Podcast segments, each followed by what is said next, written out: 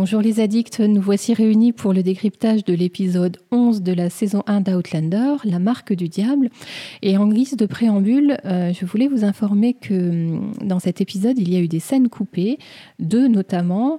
Et en allant sur mon site internet, donc euh, www.outlander-addict.com, vous pourrez retrouver des liens qui vous mèneront vers, euh, vers des vidéos de ces scènes coupées. Elles sont en VO, mais sur le site, je vous explique les grandes lignes.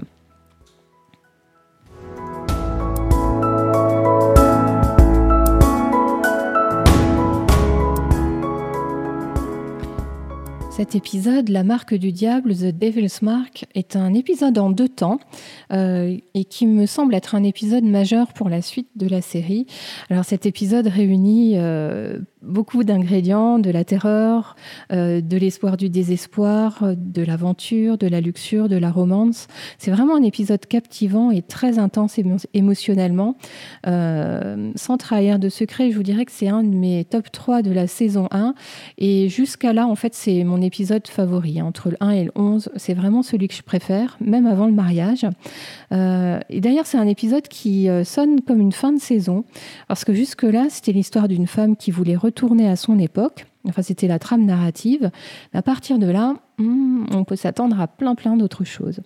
Alors bien sûr, c'est l'épisode de la révélation. On l'attendait, on l'a eu, et de quelle façon? Magistrale. La primeur de cette révélation a bien sûr été laissée à Jamie, euh, mais on sent que tous les échanges que Claire et Gaëlis ont pu avoir euh, juste avant, en fait, ont, préparé le terrain pour que Claire en vienne à faire cette révélation à ce moment-là. Euh, d'ailleurs, en parlant de, de je trouve vraiment que c'est l'épisode Gaëlis. Même si on ne peut pas éluder la scène emblématique de la fin avec la révélation et le choix que fait Claire de revenir vers Jamie, je trouve que c'est vraiment Gaëlis et son personnage qui crève l'écran dans cet épisode.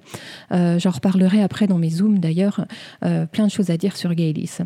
Et en parlant de choix, euh, dans cet épisode, Claire en a eu deux à faire. Le premier, ben, c'est lorsqu'elle choisit de ne pas laisser tomber Gaylis, de ne pas la sacrifier. Et puis donc le deuxième, c'est le choix entre ces deux hommes et ces deux mondes et ces deux époques. J'en parlerai également plus tard. Et enfin, dans mes impressions générales, je voulais évoquer cette scène d'ouverture avec euh, le vol des oiseaux au-dessus du lac. Donc euh, c'est repris hein, euh, dans l'épisode lorsque Claire observe les oiseaux, lorsqu'elle et Gaylis sont dans le trou. Et alors j'ai toujours dit, hein, les scènes d'ouverture donnent à parler, donnent à voir de ce qui va se passer dans l'épisode. Et là c'est vraiment euh, c'est vraiment très symbolique.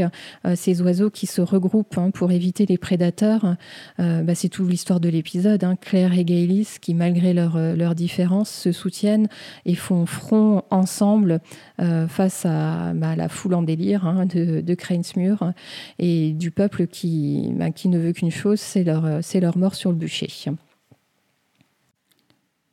Et pour finir, ce que j'ai envie de dire, c'est que, et c'est suffisamment rare pour le souligner, euh, pour une fois, cet épisode se termine avec un happy end. Euh, on nous laisse euh, avec un, suspense, puisqu'on est dans l'attente de ce qui va suivre, mais on est dans une, dans une douce impression. Et, et ça fait du bien pour une fois.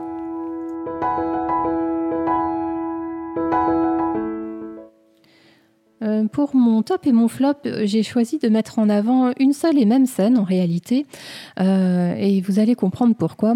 Donc cette scène, c'est à la fin de l'épisode lorsque Claire est, seule sur, la colline, et seule face à son choix, et qu'elle observe ses alliances. Alors d'un côté, elle regarde l'alliance de Franck, une alliance en or, lisse, dans laquelle d'ailleurs elle voit son reflet.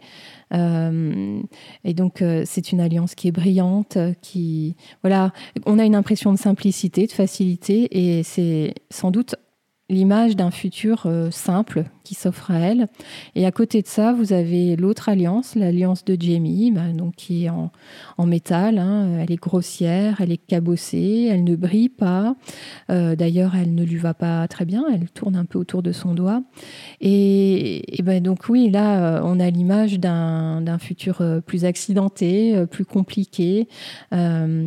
et à travers cette, cette scène et ces regards qu'elle porte à ces deux alliances, on, on, ressent un peu bah, tout le chemin qu'elle fait dans sa tête pour arriver à faire son choix. Euh, et donc voilà, ça je trouve que c'est euh, superbement fait. Euh, tout est suggéré et finalement, pour une fois, voilà, on n'a pas la voix off qui vient saboter un peu ce que nous on pourrait projeter sur une scène comme celle-là. Et je la mets aussi dans le flop parce que je suis lectrice et du coup c'est vrai que dans le roman on a un peu plus de contexte par rapport à, à ce qui fait euh, ben, qu'elle va faire son choix, euh, à l'amour qu'elle a pour Jamie. Euh, enfin voilà, plein de contextes qu'on n'a pas du coup dans, dans l'épisode et que je regrette un peu de ne pas avoir. Alors vous voyez, c'est très ambigu ce que je suis en train de vous dire et pourtant c'est vraiment ce que je ressens.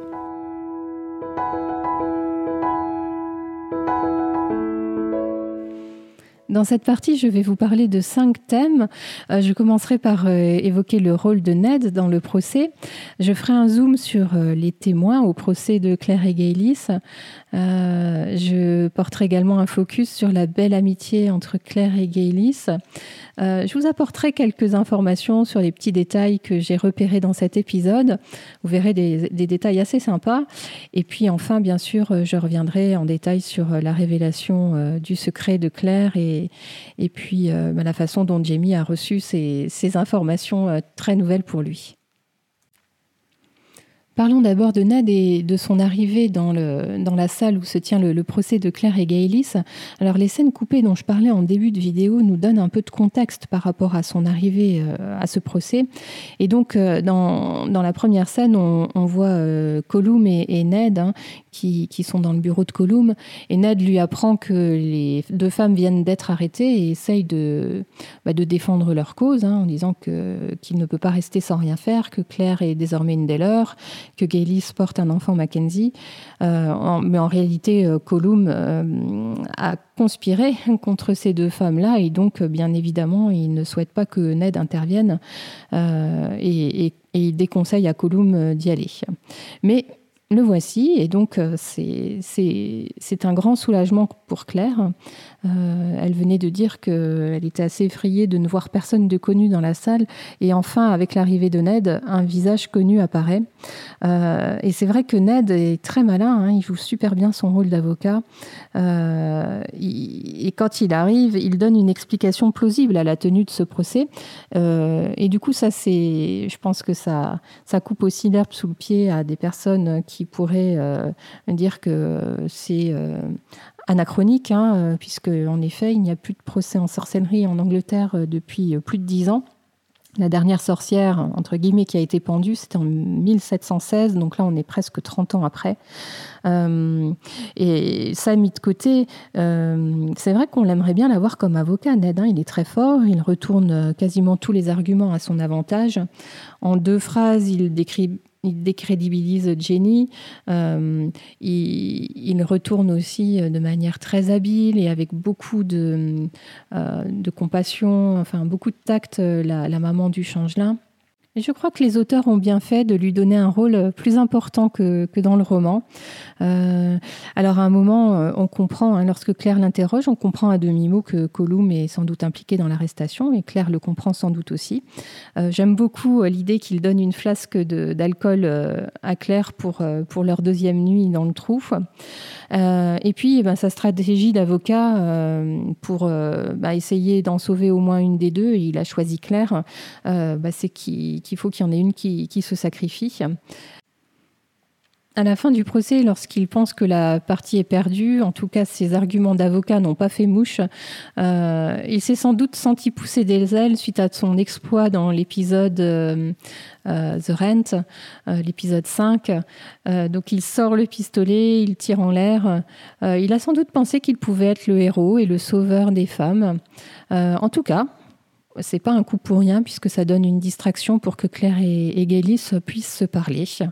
Donc finalement, euh, intervention plutôt gagnante de Ned. Alors, quelques, quelques mots sur les, témoins au procès de Claire et Gaylis. Euh, le premier témoin, c'est donc Jenny, hein, la servante du couple Duncan. Euh, moi, je suis assez étonnée de la trouver là. Euh, alors, elle n'est pas fondamentalement agressive. Hein. on sent que c'est une gentille fille. elle essaye probablement de se disculper elle-même en disant qu'elle ne cautionnait pas ce qui se passait chez elle. Enfin, dans l'endroit où elle vivait, qu'elle ne cautionnait pas ce que faisait sa maîtresse. Euh, et puis finalement, son, témoignage est assez faible. Euh, bah, je l'ai dit, hein, Ned l'a retourné euh, comme une crêpe en deux phrases. Donc, c'est pas forcément un témoignage à charge et qui peut être retenu au final. Ensuite vient la maman du changelin. Euh, et là, je trouve que c'est une, intervention et un témoignage qui est magnifié par le flashback et la lumière qui se dégage de la scène. Euh, c'est vrai qu'on a vraiment une impression de surnaturel. L'histoire en elle-même l'est sans doute un peu, hein, c'est une superstition. Euh, mais je trouve ça très beau, les yeux de cette, femme qui, qui ressortent, son teint un peu gris. Voilà, donc ça, j'ai trouvé que c'était une belle scène. mais là encore, Ned est très habile, je l'ai dit. Il a une bonne connaissance des superstitions et avec beaucoup de compassion, il réussit à, mettre par terre son témoignage. Arrive Alistair, euh, donc cet homme qui a l'air tellement sûr de ce qu'il raconte. Euh, c'est vrai que ça fait très naturel. Alors quand on écoute bien euh, ce qu'il dit, nous autres du XXIe siècle, ça nous sommes complètement fous, mais il a l'air de croire vraiment en ce qu'il dit. c'est bien joué. Et en même temps, moi, je me demande s'il n'aurait pas euh, été payé pour raconter cette histoire. Mais en effet, comment aurait-il pu observer ce qu'il raconte? Euh, Bizarre, bizarre. Alors moi, je pense que c'est un, témoin qui a été acheté. Arrive ensuite le témoignage de Lyrie, et avec le plan final de l'épisode 10, c'est vraiment l'épisode à partir duquel j'ai commencé à la détester. C'est vrai que jusque-là, on pouvait lui trouver quelques excuses, et notamment l'excuse de sa jeunesse, mais là, au cours de ce procès, elle ment, et ça, pour moi, c'est vraiment impardonnable. Euh, néanmoins, il est intéressant d'avoir cette confrontation entre elle et Claire. Euh, on, voit encore une fois que Lyrie pensait sincèrement que Jamie était pour elle, mais franchement, comment l'Église peut-elle accorder le moindre crédit au témoignage d'une gamine de 16 ans qui était perdument amoureuse? Point d'interrogation, je, je ne sais même pas comment elle a pu être acceptée comme témoin. Pour moi, ça ne fait pas de sens du tout. Et le clou du spectacle, l'arrivée du père Bain. Alors je sentais poindre son retour lors de l'épisode précédent. Et euh, donc il, fait une arrivée euh, en ombre chinoise. Je trouve que c'est une belle image d'ailleurs. Euh, et c'est magnifique la façon dont il intervient, sa grande tirade sur la putain de Babylone. donc là on sent qu'il est très accusateur vis-à-vis de Claire. Et puis d'un coup il fait un acte de contrition il, fait une sorte de repentir, euh, voilà, il livre ses erreurs, qu'il a mal jugé Claire. Euh, c'est très confusant pour moi. Il a l'air tellement sincère, euh, mais on voit hein, le regard que Claire et Gaylis s'échangent. On sent que ces deux femmes sont dubitatives et du coup, nous aussi, on a un petit doute hein, sur la sincérité de, son témoignage. le, père est tellement craint par le peuple et, là, le fait qu'il s'effondre, euh, franchement, c'est bien joué. Et puis arrive ce, dernier petit sourire en coin. Et là, on sent qu'il les a bien eus. Impossible de parler de cet épisode sans décrypter la, relation entre Claire et Gaëlis. Euh, je trouve que c'est un, très bel épisode pour euh, le personnage de Gaëlis. elle ne joue plus un rôle, elle est beaucoup plus sincère. Euh, il y a moins ces mimiques un peu, ces sourires en coin, ces yeux, ces rieurs, moqueurs. Euh, alors on les découvre dans le trou aux sorcières et, bien sûr là, elles ne se font pas confiance. Euh, Claire est très distante avec Gaylis hein, dans un premier temps, elle est en colère. Il y a beaucoup de tension entre elles. Et bien que Gaylis tente un, rapprochement hein, en voulant poser la main de Claire sur son ventre, Claire n'y cède pas et et Claire étant totalement désespérée, elle s'endort seule dans son coin lors de leur première nuit dans, le trou. donc ensuite, on a la, scène du procès où là, elles subissent hein, les, différents témoignages. Et puis, lorsqu'elles retournent dans le trou pour leur deuxième nuit, elles partagent donc la, flasque d'alcool que Ned leur a laissée. Et cette nuit est propice aux, confessions, donc on en apprend un peu plus à propos de, de Gaylis, qui nous parle de Dougal et dont on apprend que euh, elle, elle n'est pas forcément heureuse de porter son enfant. Euh, en réalité, Gaylis est amoureuse de ce que représente Nougal, euh, de son combat pour l'Écosse, de son engagement. on découvre d'ailleurs que, que Gaylis a, détourné des fonds ben de de l'étude de son, mari, détourné des fonds pour la cause jacobite.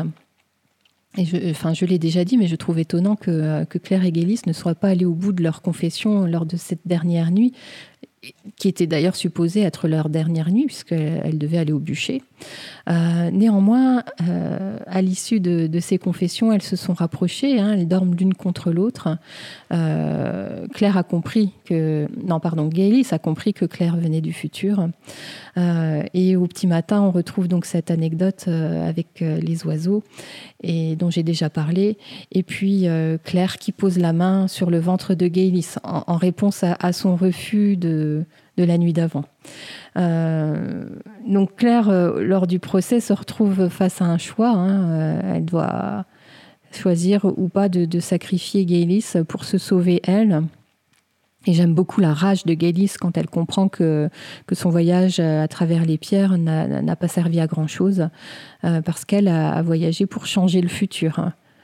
Euh, et donc le, joli choix de Claire euh, de ne pas sacrifier son ami et de, bah serrer les coudes et de, tenir à ses côtés.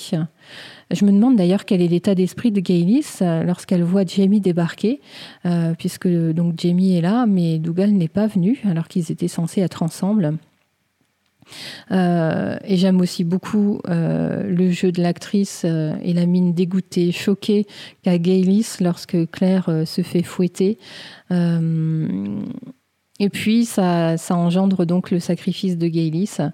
Et je trouve que l'intervention chevaleresque de Jamie est ici complètement effacée par le show, je l'ai appelé comme ça, le show de Gaylis, euh, qui vraiment est magistral là dans son rôle. Euh, et puis, ben, donc on, la dernière image d'elle que l'on voit, c'est elle est portée là euh, comme une rock star à travers la foule.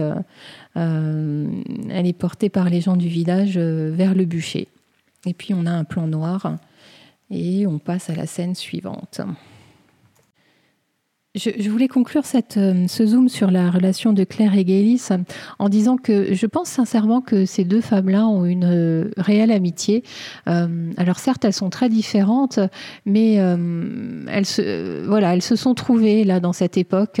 Alors la, révélation, ou en tout cas le, le, fait d'être assuré que l'une et l'autre étaient des voyageuses du, dans le temps, elles, elles ne l'ont eu cette assurance que, que assez tard finalement, et pourtant elle s'était trouvée bien avant. Euh, et, je pense que Gaylis se sacrifie parce que lorsqu'elle a interrogé Claire euh, lors de la deuxième nuit en lui demandant si elle était amoureuse de Jamie, euh, bien que Claire n'ait pas répondu, la réponse était assez assez transparente sans doute pour Gaylis. Et, et sait que, que, que, Jamie est, aussi euh, plutôt euh, partisan de la cause jacobite. Et donc elle se dit que peut-être Claire pourra euh, œuvrer pour la cause elle aussi, même si Gaylis n'est plus de ce monde. Je voulais maintenant relever quelques détails euh, qui m'ont semblé intéressants dans, l'épisode, et notamment j'ai relevé quelques indices euh, qui nous montrent que Claire ou Gaylis sont des voyageuses dans le temps, et donc le premier petit détail, c'est la phrase que dit Claire euh, lors de la deuxième nuit, je crois, dans le trou euh, aux sorcières, euh, lorsqu'elle dit ⁇ Je regrette de n'avoir qu'une seule vie à offrir à ma patrie ⁇ On voit que Gaylistic, et ce n'est pas pour rien, elle, elle, connaît certainement la référence, et donc cette phrase a été prononcée par Nathan Hale, un jeune héros de la guerre d'indépendance aux États-Unis. Euh, donc pour la petite info, il a été pendu en 1776, donc euh, bien des années après, euh, ben, après le, moment où, se passe l'histoire, hein, c'est en 1743. et donc, c'est les derniers mots de, ben, de ce jeune supplicié. Euh, ensuite, euh, et j'adore cette réplique de, de lorsque euh, Ned revient chercher Claire et Gaylis dans le, enfin voilà, après l'interruption de séance et que Gaylis dit qu'elle s'en va à un, un, putain de barbecue. Alors. Là, je suis obligée de vous, le, de vous en parler dans la version originale. Donc, putain de barbecue, c'est fucking barbecue. Looks like I'm going to a fucking barbecue tout le monde comprendra. Et c'est important de le, de le, noter en VO, là, parce que euh, y a, les deux mots, en fait, sont anachroniques. Euh, fucking, on l'a vu dans l'épisode 9. Euh, alors, si on l'écoute en VO, bien sûr, là encore, c'est à la fin de l'épisode 9, lorsque Claire et Jamie ont fini par se réconcilier et qu'ils ont dormi par terre près de la cheminée. Jamie lui demande la signification de deux mots. Euh, et en, en VO, c'est fucking et sadiste, sadique. What does fucking mean? Donc euh, Claire sait que fucking, c'est pas un mot du 18e, de même que barbecue, là, pas besoin de, d'en dire plus. Euh, bien sûr, ben on a cette mention à 1968. Euh, ça, tombe, à un bon moment et ça, ça éclaire Claire Hein, donc là, ça la renseigne sur le fait que vraiment Gaylis vient du futur, mais ça nous éclaire nous aussi. Moi, je crois que c'est vraiment à ce moment-là où j'ai compris que, que était une voyageuse dans le temps. Euh, de la même façon, donc il y a le, vaccin, la marque du diable. Euh, je trouve que c'est bien de nous l'expliquer. Et pour aller encore plus loin, en fait, les, au moment où on faisait la, chasse aux sorcières, hein, au 16e, 17e, un peu au 18e siècle, euh, les, bah, les, accusateurs recherchaient des marques sur la peau des, supposées sorcières. Euh, et c'est vrai qu'à l'époque, euh, c'était était assez malvenu d'avoir une irrégularité sur la peau, un grain de beauté un peu trop prononcé ou ce genre de, de signes distinctifs. Car tout était alors motif pour dire que c'était la marque du diable. Euh, autre, euh, autre petit détail, vous l'avez sans doute vu, hein, Jamie touche les pierres lorsqu'ils sont au sommet de la colline à, à Nadoun, et bien sûr, il ne se passe rien. Euh, donc ça confirme ce que nous dit Diana depuis de nombreuses années, que Jamie est bien incapable de traverser les pierres. Ensuite, vous les avez peut-être euh, vus, mais Gaylis porte ces fameuses chaussures rouges euh, que j'avais relevées dans l'épisode 3 euh, ou 4, je ne sais plus. Il faudrait que je retrouve ça. Enfin, dernier détail que je souhaite relever, car il concerne une de mes répliques préférées de cet épisode, euh, c'est euh, à la fin de l'épisode, lorsque Claire euh, a fait son choix et revient vers Jamie, elle lui dit Debout soldat. en anglais, c'est On You Feet Soldier. Et en fait, c'est la combinaison de deux répliques que l'on retrouve dans deux des épisodes précédents, et notamment dans le premier, là aussi, à la fin de l'épisode, lorsque Claire a, soigné Jamie, lorsqu'il est tombé de cheval, euh, ils sont prêts à repartir pour le château de Léoc et elle lui dit euh, à cheval, soldat, en anglais. Et lorsque Claire a son flashback euh, de la matinée du mariage, elle se fait réveiller par Murtock et Murtock lui dit On your feet, lass, debout jeune fille. On your feet, lass. Et donc la combinaison de, ces deux répliques, épisode 1, épisode 7, nous donne, euh, je, pense, la, réplique de l'épisode euh, de, ben, de l'épisode 11, hein, celui que je suis en train de décrypter. On your feet, soldier. je trouve que c'est euh, un joli clin d'œil et en fait je l'adore pour toute la symbolique qu'elle représente. Le dernier tiers de l'épisode est consacré euh, eh à la confrontation et à la révélation entre Claire et, Jamie. Euh, alors c'est une scène qui a été rejouée un nombre incalculable de fois. Euh, le directeur voulait que ça fasse vrai, hein, la confession de Claire. Et euh, enfin, ce qu'on peut euh, d'ores et déjà en dire, c'est que la scénographie est magnifique. Hein, dans cette clairière, ce sous-bois, il y a une belle lumière. Euh, le jeu des acteurs est parfait. Alors même si ça a été clapé 20 fois, peu importe, c'est le résultat qui compte. Claire est parfaite. Et franchement, Sam aussi. je relèverai plusieurs de, de ses regards et de ses, enfin, de, ces expressions de visage qui sont tout, tout simplement magnifiques. Alors c'est vrai que jusqu'ici, Claire et Jamie avaient presque tout exploré dans leur relation, euh, sauf la vérité au sujet de Claire.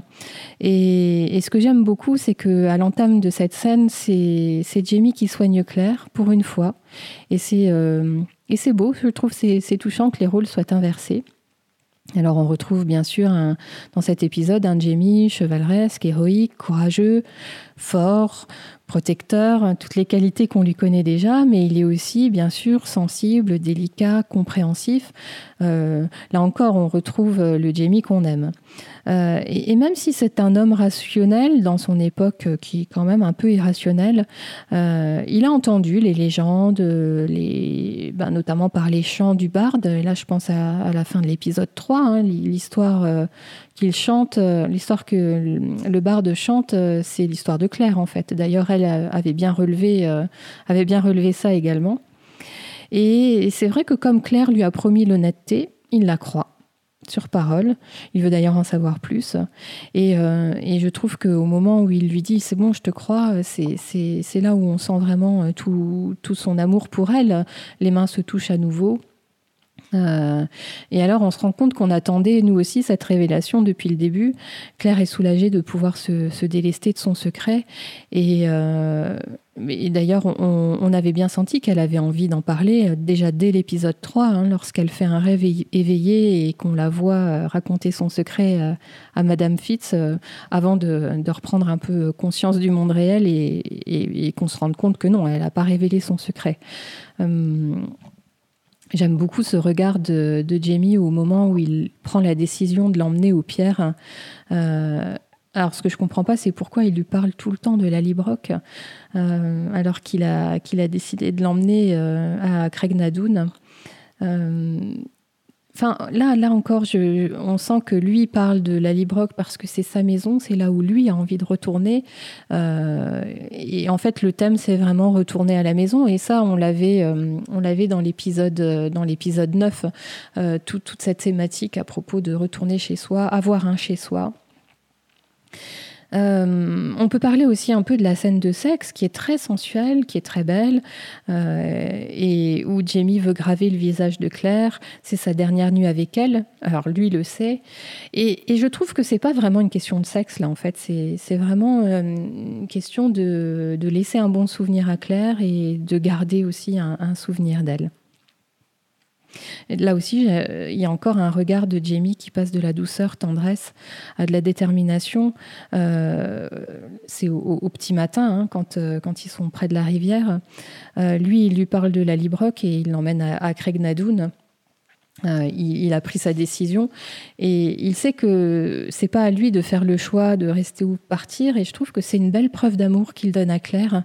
Euh, il sait que son époque est pleine de dangers, qu'elle n'est pas très sûre. Euh, et c'est vrai que leurs adieux sont difficiles. Je me demande pourquoi Claire ne lui répond rien quand il, quand il lui dit bah, qu'il n'y a rien pour elle ici. moi, ça me déchire le cœur, ces adieux. C'est, c'est vraiment une des première fois, hein, je crois, où je pleure à chaudes larmes pour, euh, pour cette série. Euh, c'est vraiment euh, très, enfin, émotionnellement très intense, je trouve. Claire se retrouve donc seule sur la colline face à ses choix et on la retrouve dans un plan où ses mains sont très proches des pierres. et puis blackout de quelques secondes, c'est plus long, que ce qu'on pourrait attendre. Et moi, je croyais que c'était la fin de l'épisode et qu'on allait nous laisser là, comme ça. Euh, sauf qu'en fait, non, c'est pas fini et qu'on la voit donc retourner vers, euh, vers Jamie. Euh, c'est un happy end. la larme de Jamie, les larmes de Jamie me font fondre complètement. Et voilà, ces derniers mots, Take me home to Lallybrook, ramène-moi à Lallybrook, à la maison. ça augure d'une voilà, d'une belle suite et j'espère qu'enfin leur histoire d'amour va pouvoir se poser un peu et s'épanouir euh, dans un contexte un peu plus serein. On verra bien.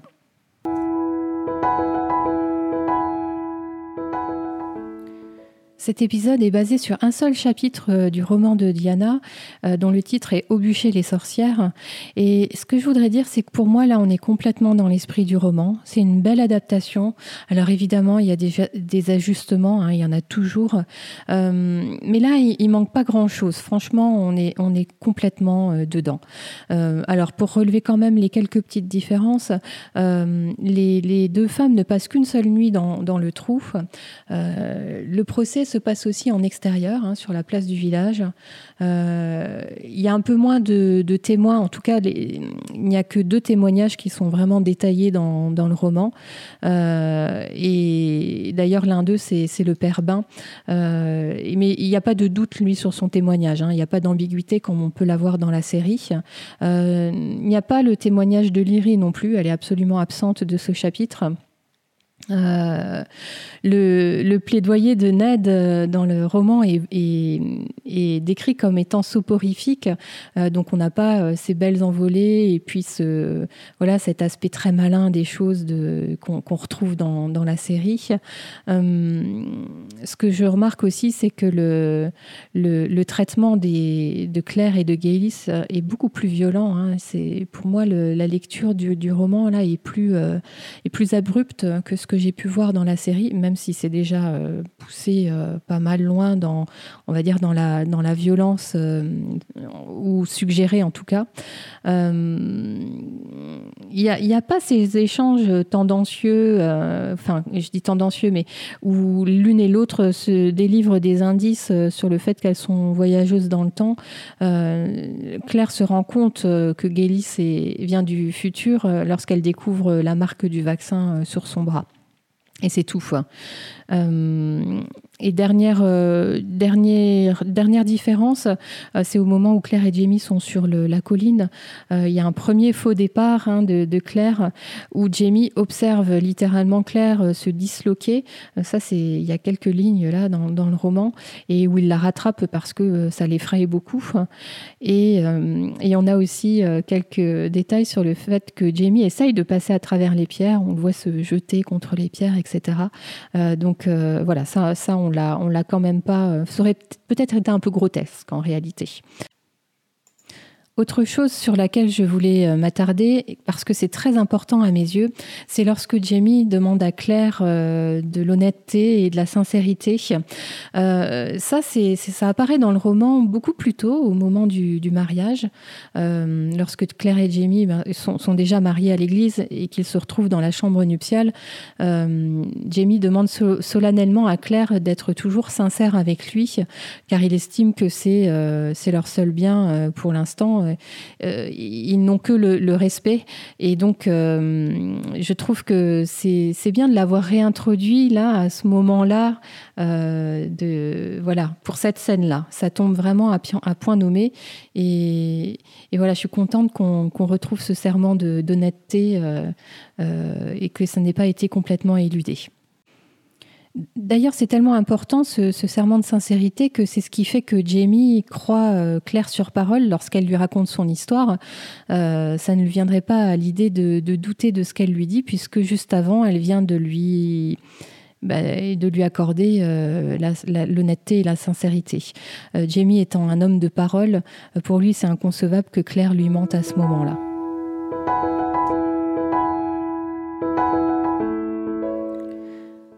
À la fin de l'épisode, Claire demande donc à Jamie de l'emmener à la Librock. Et c'est probablement là que nous irons dans ma prochaine vidéo, dans mon prochain décryptage. En attendant, je vous souhaite de prendre bien soin de vous et je vous dis à très bientôt. Bye bye.